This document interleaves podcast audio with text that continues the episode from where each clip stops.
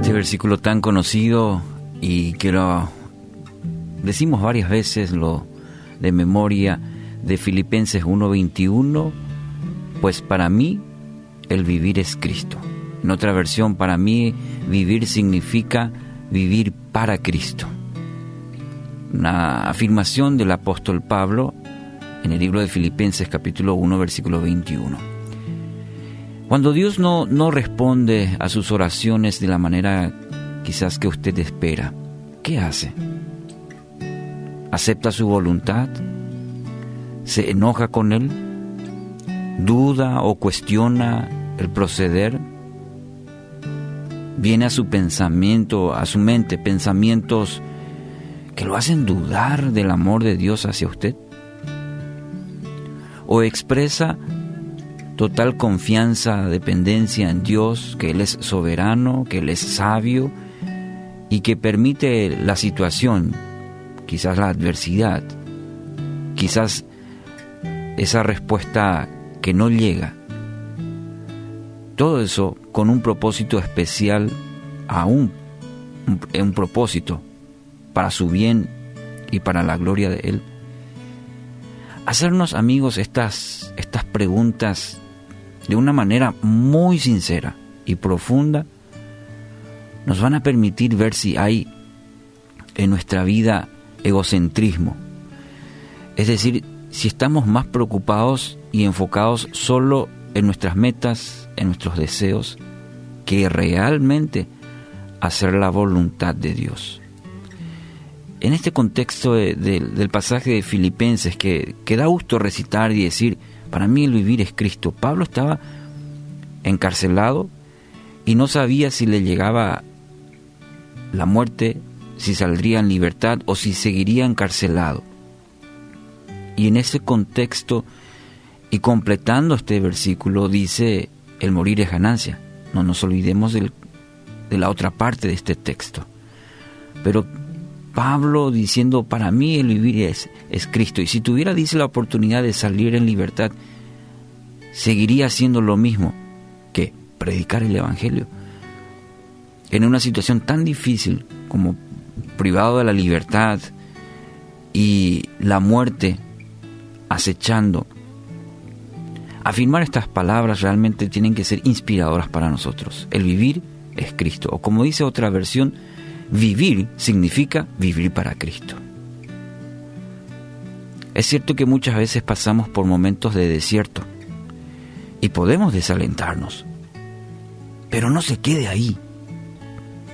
Dios está trabajando en su vida y Dios anhela que usted confíe en Él plenamente,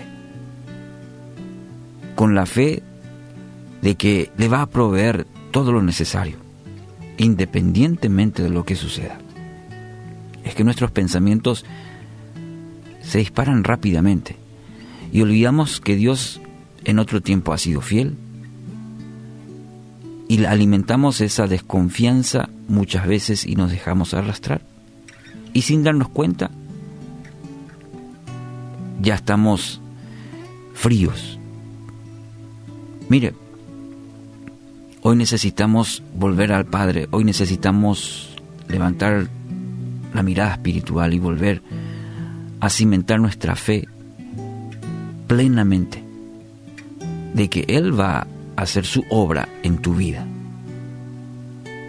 Dice una frase que me gusta, lo fácil ya lo hice, lo difícil lo estoy haciendo y lo imposible sé que con Dios lo voy a lograr. Porque Él, él, él es el Dios de lo imposible. Hay una parte que nos corresponde a nosotros. Siempre, siempre habrá una tarea, una responsabilidad.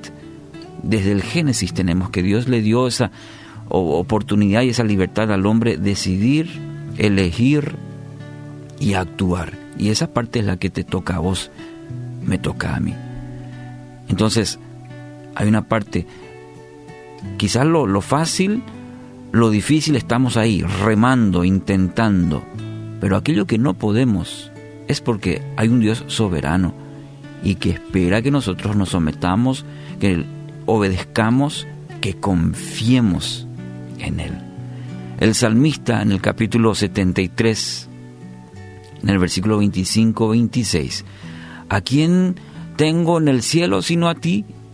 Te deseo más que cualquier cosa en la tierra. Puede fallarme la salud y debilitarse mi espíritu, pero Dios sigue siendo la fuerza de mi corazón. Él es mío para siempre. Quiero animarte que hagas de estos versículos una sincera declaración de confianza en Dios. ¿A quién tengo en el cielo? Sino a ti. Te deseo más que cualquier otra cosa en la tierra. Como creyentes en Cristo podemos decir que en verdad Jesús es nuestra vida. Él es el todo. Hoy de gracias a Dios por la salvación porque Él le limpia del egocentrismo y pida que lo ayude a vivir de tal manera que en su vida pueda reflejar a Cristo.